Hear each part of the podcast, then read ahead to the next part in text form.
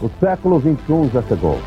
Há 50 anos nascia a internet, a rede que revolucionou a nossa vida. Machine Learning, robôs. A inteligência artificial vai impactar tudo. Numa viagem fantástica dentro do mundo criado em computador. E o que vai acontecer depois de amanhã?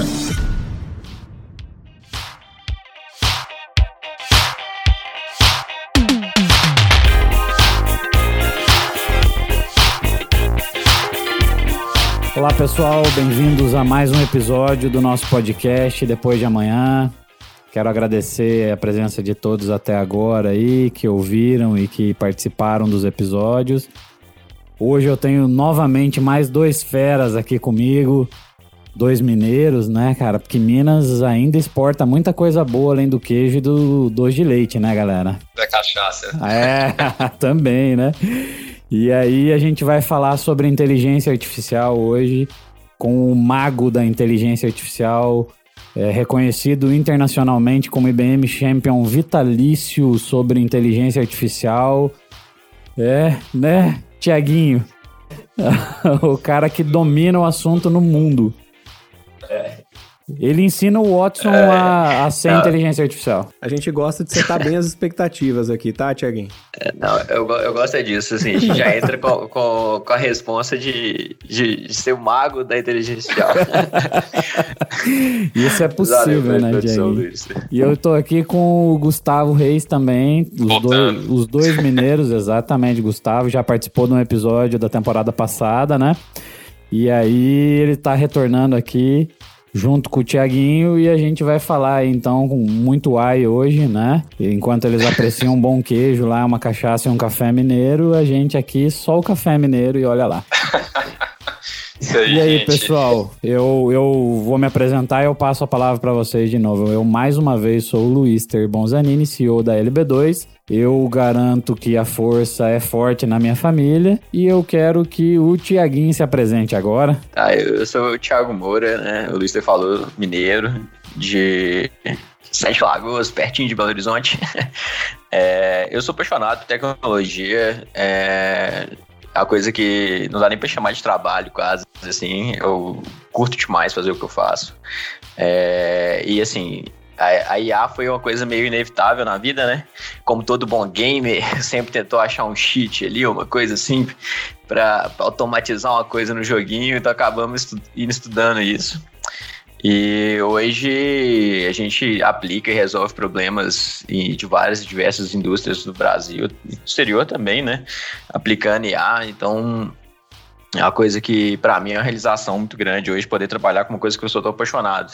Eu espero poder co- conseguir contribuir e compartilhar um pouco dessa paixão aqui hoje nesse episódio. É um prazer estar aqui. é- é, eu adoro é, contribuir um pouco com, com a comunidade, então o Luiz você sabe disso. Um pouco do que ele falou ali do- da premiação que a IBM me deu. É, é, um dos pilares é essa questão de compartilhar conhecimento, expertise técnica.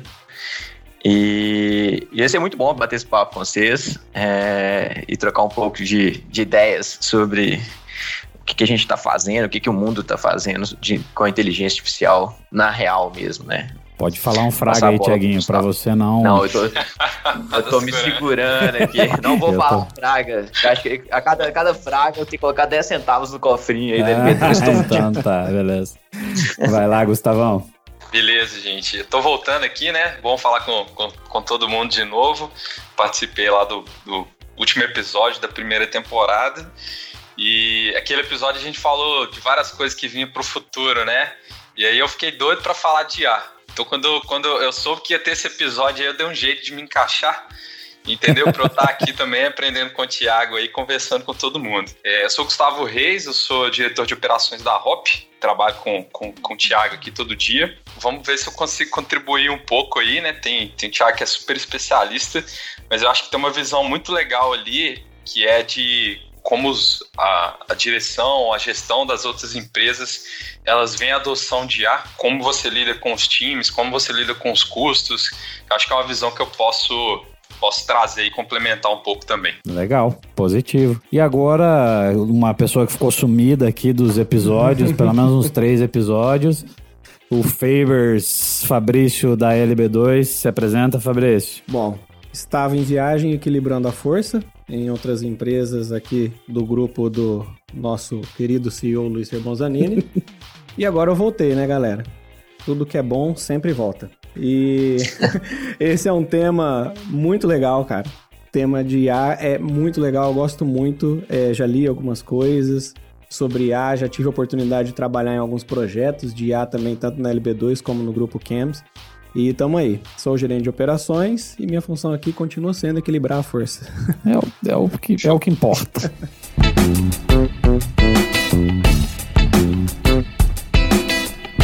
E eu quero começar fazendo uma pergunta para vocês, mineiros, que é eu quero fazer um projeto de IA na minha empresa.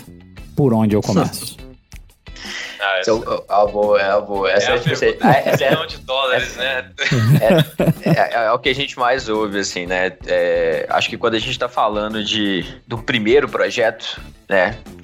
A primeira coisa, assim, que, que, que, é, que é bom falar é que, assim, cara, se você tá esperando para começar, porque você acha que IA é uma tecnologia, né? Vamos colocar assim no macro, né? Que é a tecnologia que é imatura, né? Que ela, que é nova, que ela, que ela ainda vai amadurecer e ficar uma espécie de commodity, vamos pensar assim. Você tá errado, porque as técnicas todas de IA são antigas, elas já estão, elas já estão validadas, elas funcionam. Então, tipo, não, não existe esse risco tecnológico sobre IA. Entende? Ela não é uma tecnologia nova. Ela agora está sendo aplicada em escala, ela está ganhando fama, vamos pensar assim. Mas ela já Ah. existe, ó, as técnicas são velhas, entende? É claro que existem técnicas novas que surgem todos os dias, a gente vê os papers aí, etc e tal. Mas a gente tá falando, quando a gente fala de problemas de mercado, de indústria, a gente aplica em boa parte técnicas que são ali do início dos anos 2000, 2010, que já tem um tempo, né? Infelizmente já tá em 2020. né? Então, assim, acho que se você tá, se você tá esperando, você tá, você tá comendo mosca ali, sabe? Então, dá, dá, essa, essa é primeira, esse é primeiro ponto, não espera. Porque se, se a IA for o que ela promete ser e você tiver que correr atrás, é, implantar IA dentro de uma empresa, um projeto, não é implantar um CRM, que eu vou ali, compro a caixinha, só tem que fazer adaptação de processo e pôr para rodar. A, a, jornada é tortuosa e se você esperar, você vai ficar para trás, sabe? Mas beleza, um, momento que você decidiu, que você tá con- convicto, né? Eu acho que assim, tem cinco perguntas assim que você, você precisa responder, vai. Pra você saber se você pode começar, se você deve aplicar, né? Acho que a primeira de todas é você precisa mapear projetos, não um projeto. Sabe? Você precisa ter iniciativas diferentes. Você não precisa. Você não vai. Você não quer colocar todas as suas fichas no mesmo pote. Projetos Perfeito. de IA, principalmente os primeiros dentro de uma empresa, existe uma grande chance de falhar, é, de darem errado, de servirem só para desenvolver conhecimento, e isso não é pouco. É, então você tem que colocar suas fichas em potes diferentes. E é importante que esses potes sejam pequenos. É, você não vai querer é, colocar todas as suas fichas num projeto que só você vai fazer no mundo, que é super arriscado. Você quer pegar as coisas que vão dar os, os que a gente chama de quick wins, né? Que você vai fazer pouco esforço e vai ter um retorno fudido, entende? Vai ser muito bom.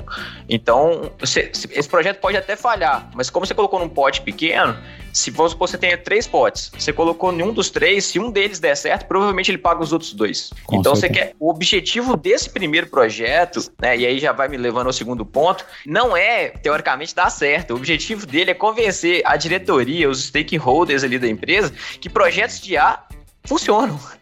Porque provavelmente as pessoas vão ser céticas no primeiro momento de, ah, não, você tá me falando que o projeto tem um risco, que não é garantia, que não é 0,1, ou vai dar certo ou vai dar errado. É, ele vai dar 80% certo, 70% certo. Não, isso aí eu vou esperar, não quero fazer agora. Então, o seu segundo ponto é, cara, você quer escolher um projeto também que não é a panaceia do seu negócio, mas também não é uma coisa toy. Você quer uma coisa que convença a diretoria quando der o resultado, fala, o cara olhar e falar, putz, velho, ano que vem eu vou colocar um orçamento dedicado para isso. E aí você vai tocar. E isso, gente, esse ceticismo, ele não é raro. O próprio Google passou por esse ceticismo. Aí, a- o Papa, né, o Andrew Ng, que foi um dos caras que implantou IA no Google, vou pensar assim, ele, ele, ele teve que vencer esse sentimento de ceticismo, sabe? Então, não é uma coisa de, de, de pequeno, assim. Todo, todo mundo, teoricamente, passou por isso em algum momento. Os pequenos Então- até passam mais por causa da questão orçamentária, né? Isso. Ah, é claro, é, assim, o Google não, o- ele tem um- uma vantagem orçamentária aí que é comparada. Mas É. só é pra pra. pesquisa, né? Mas é, É, cético então. por causa do resultado, né? Isso é bem normal de acontecer. Uma, um executivo de calibre, né, ficar cético porque acha que o resultado não vai ser aquele esperado. E justamente Sim. eu concordo com você, quando a gente faz pequenos potes, o cara vai até você descobre coisas no meio do caminho, né, em pequenos projetos que vão, vão facilitar uma próxima etapa num projeto maior, né? É, e tem outro ponto também, né, que é importante, a questão do pensamento mesmo, né? É, o que, que é retornar investimento nesse caso, né? Numa era que se eu não começar agora, daqui a pouco eu, eu já estou para trás porque não comecei, né? De, de, de, qualquer forma, assim, o próprio retorno já é o investimento em cima de um estudo, por exemplo, de uma pesquisa, né? Igual o Thiaguinho falou do exemplo Google, tem muito dinheiro para investir em pesquisa. Então talvez é uma questão de mentalidade mesmo, ah. né? De quem está à frente do negócio, é. de colocar. Eu vou colocar dinheiro nisso, por quê? Porque o retorno que eu quero é o estudo. Porque a longo prazo eu já vou colher bons resultados. Fabrício, né? esse, esse ponto que você colocou aí, cara, eu acho, eu acho que é essencial, porque o projeto de IA, é, pra gente, ele ainda é um projeto de inovação. E o projeto de inovação é um projeto que tem risco. É, e aí a gente vê muito, muito no mercado que é, quem está adotando, quem está aí na frente, quem está fazendo esses primeiros passos da jornada que o Thiago mencionou, é, são aquelas pessoas ali que estão em cargos que têm algum poder de decisão, né? Ou pelo menos que estão perto o suficiente para poder influenciar. É, mas que acreditam, né? São early adopters mesmo. Eles uhum. acreditam que eles têm que dar o primeiro passo, sabendo que tem riscos, mas sabendo que lá na frente, ter dado esse primeiro passo agora, vão, vão, vão se colocar numa posição é, mais estratégica, né? Uhum. É, e eu vejo, pegando um gancho aí no que o Thiago estava falando, já até volta a palavra para ele, Cara, coisa mais comum que tem, tá? Muito, mas muito comum mesmo é existe uma pressão para você adotar tecnologia. Essa é uma pressão do mercado. Você vai no evento, você escuta um monte de gente falando que deu certo, o que que fez um resultado absurdo né? Aí seu diretor fala com você, cara, e aí, por que, que a gente não está fazendo? Alguém, uma consultoria externa, cara, leva a informação que, ó, essa tecnologia aqui, ela vai ser disruptiva para para seu mercado, sua indústria. É, e aí acontece muito do pessoal tentar usar a tecnologia pela tecnologia. Tá? Então, até voltando a pergunta que o Luiz fez, cara, o que, que eu olho primeiro? Eu olho um caso de uso real, eu olho um problema, tá? Eu não olho, eu não olho a IA, eu olho um problema e se aquele problema fizer sentido, né? Ou problemas, né? Bom, no caso que o Thiago falou, talvez é, é, é uma abordagem mais inteligente. Eu vou olhar alguns problemas e desses problemas, aí sim, eu vou selecionar, destacar um que tem todas essas características, né? De, de tal, talvez trazer um, um ganho mais rápido com menor esforço, te ajudar no convencimento, mas que é um case de ar. Né? Até para a gente que, que tá, tá trabalhando, esse é o melhor cenário. Quando a gente chega no cliente e aquele cliente ele tem realmente um caso de uso para IA, eu fico satisfeitíssimo, porque tem muitos que eu chego cá e falo, ah, eu quero usar IA, mas no que? Não sei. Isso é muito Sim, comum, é, né? Isso é muito é, comum. É, é, comum porque o que acontece? A galera acaba confundindo muito. É no que que a IA é boa, né? O que que é fácil de fazer é com IA, né? O que que, o que, que é o, o caso de uso que o Gustavo está falando. E existe uma confusão muito, muito muito tênue, assim, que a gente consome muito, muito, muito material que vem falando nessa linha, que é da substituição das funções, né, das pessoas pela inteligência artificial. Então a gente vê, ah, IA vai acabar com, com advogado, vai acabar com juiz, coisas do tipo, é, e não é por aí. Então, quando você procura um caso de uso, o que você está procurando, na verdade, são tarefas. Você quer mapear, encontrar tarefas que possam ser resolvidas com, com a inteligência artificial e não o, a função inteira da pessoa. Você não quer substituir o advogado, você quer fazer algumas tarefas que o advogado faz durante o dia que apoia ele, que vão deixar ele mais livre para fazer o que ele é bom, entende? Então, essa característica é, é, essencial que ela exista dentro de um, de um projeto de IA para que ele ganhe tônus e, e evolua, entende? Achar essas coisas são, são muito importantes. E aí, igual você falou, a questão do retorno, é, a gente tem que olhar para três coisas, basicamente, saca? Que é, são os três resultados, teóricos, sim, vamos pensar os mais, os mais óbvios possíveis de qualquer projeto de IA. Ou ele vai reduzir custo, beleza? Porque ele tá pegando pequenas tarefas ali dentro da rotina da pessoa e Otimizando. e, e otimizando aquilo, automatizando aquilo de alguma forma. Ou ele vai aumentar é, vendas, porque, por exemplo, sei lá, vamos pensar um site, um e-commerce, ele está recomendando é, produtos, ele está te instigando a comprar, ele está te fazendo propagandas mais assertivas. Então, ele, ele vai ou reduzir custo, ou aumentar vendas, ou o terceiro, que é o mais legal de trabalhar quando acontece, que é ele tá criando um- uma nova linha de negócio completamente nova mesmo, porque é o tipo de solução que só foi possível com a aplicação de IA, né? Então, es- esses são os três resultados, outcomes aí que a gente tem em projetos de IA e que a gente tem que estar mirando. Então, tipo assim, entender isso é, na hora que você tá na mesa ali pensando qual projeto vou fazer, o que, que eu tô buscando, ajuda demais para executar. E aí um outro ponto que talvez a gente vai até conversar um pouco mais para frente é, é se você não é uma empresa que tem esse conhecimento dentro de casa, procura isso fora, sabe? É um conhecimento que é difícil de desenvolver e se você tentar fazer isso de maneira empírica, como muita gente faz, por exemplo, sobre desenvolvimento de software, por exemplo, ah, vou começar a codar aqui, vou codando, vou fazendo software e depois eu lido com os débitos técnicos disso e boa. Não vai rolar na mesma na- não é a mesma coisa. Você pode Não ter é, tido uma experiência no passado boa com o desenvolvimento de software, coisa do tipo, mas com inteligência artificial é um pouquinho mais embaixo. Então, tenta procurar alguém que já sabe, conhece, etc., porque isso vai acelerar, é, com certeza, o seu projeto e, e vai te levar para um, pra um lugar melhor, assim, tipo, um resultado melhor, etc. Eu até digo o seguinte, Thiago, em relação a isso, que mesmo quando você tenta fazer algumas coisas dentro de casa, você tem que avaliar é, o quanto que você quer ser rápido em relação a isso, né?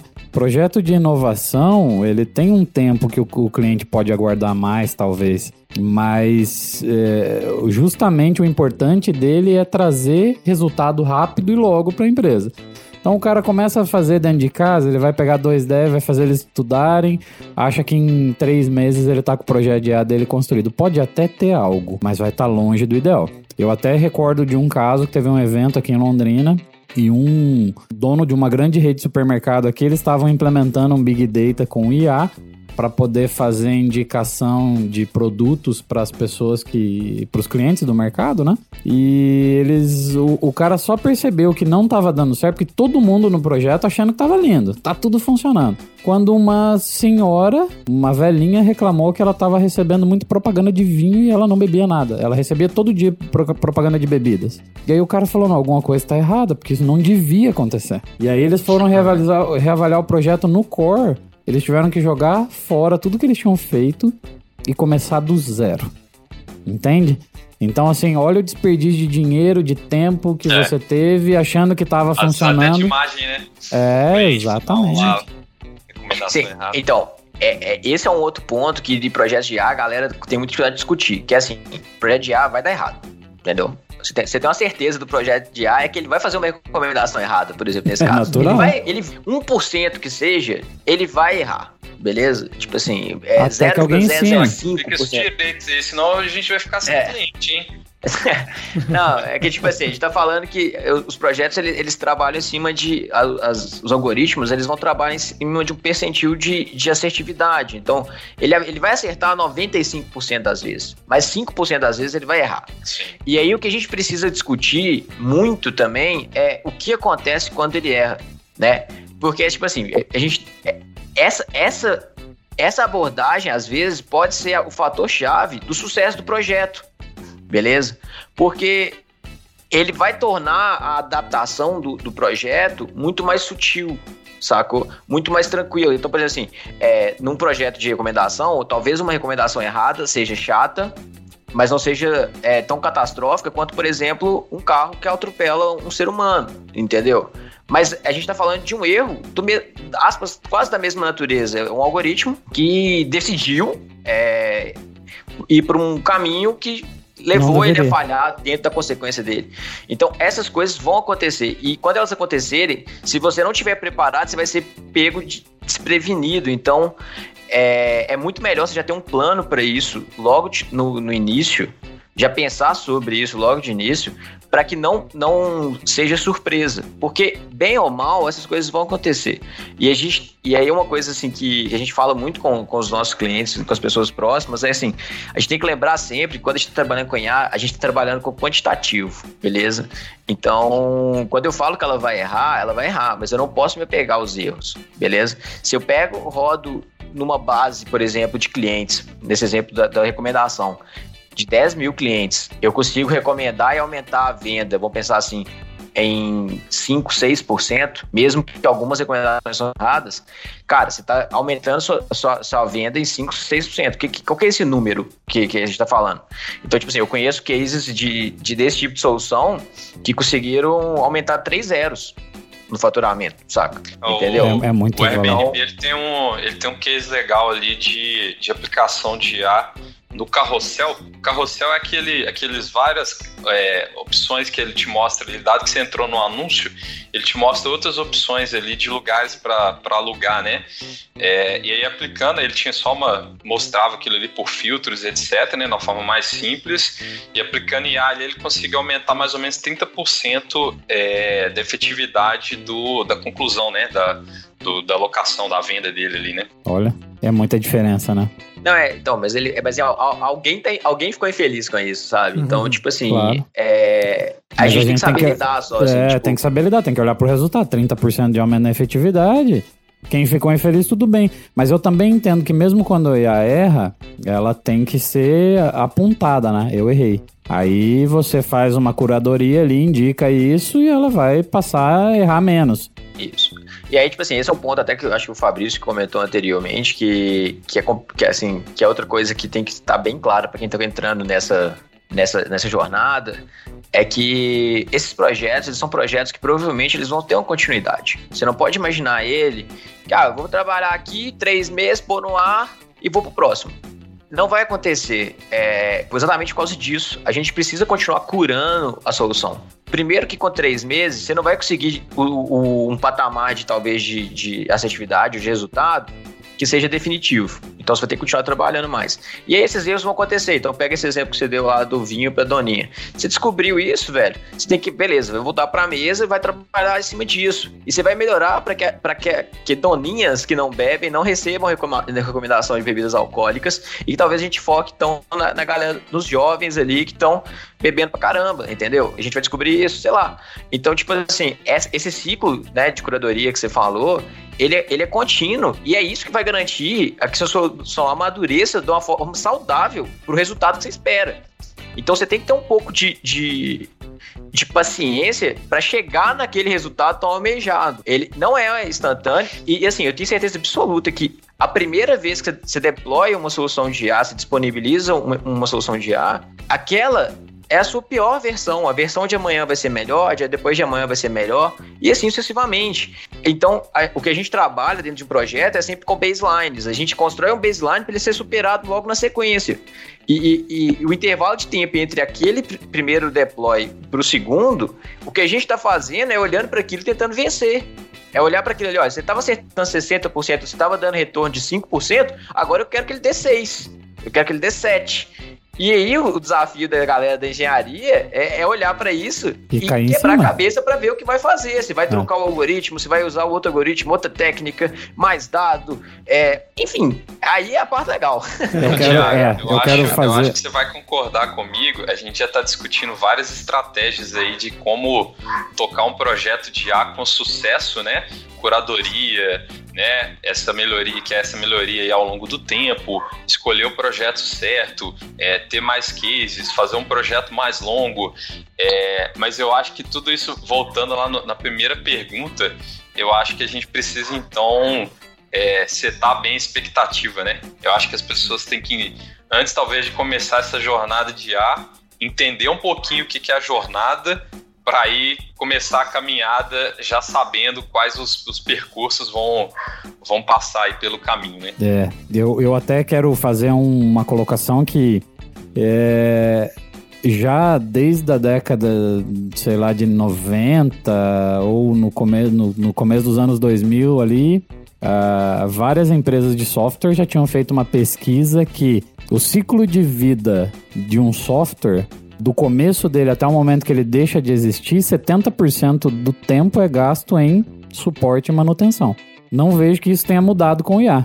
Então isso já é, é empírico que você vai gastar muito mais tempo mantendo o produto funcionando, seja ele qualquer produto, e um produto de IA está incluso aí para mim, né? Essa é uma visão Luister.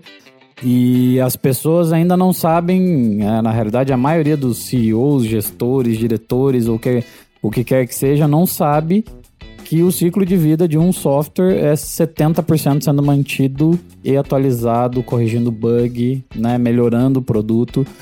Então isso precisa ficar claro para todo mundo que está trabalhando com software, né? Seja para os nossos ouvintes ou para os nossos é, clientes, futuros clientes, o que quer que seja, que a IA não é diferente disso. Você vai ter que manter e para ela funcionar bem é mantido constantemente, né? A, a, diferença só disso, a diferença disso aí, Luiz, é só que manter o, a, o software de IA é muito mais divertido para quem está fazendo. Ainda bem, né, Tiaguinho? Ainda bem que a IA tem essa vantagem, cara. É, esse episódio, ele com certeza vai dar duas partes aí. A gente vai lançar as duas partes junto, porque a gente gravou mais de uma hora, né? E, mas é que foi muito produtivo, eu não quis interromper. Achei que foi muito positivo mesmo, tudo que a gente falou até agora. Foi bem mão na massa. É pra galera realmente ouvir e entender que foi positivo e vai mudar o negócio deles, né?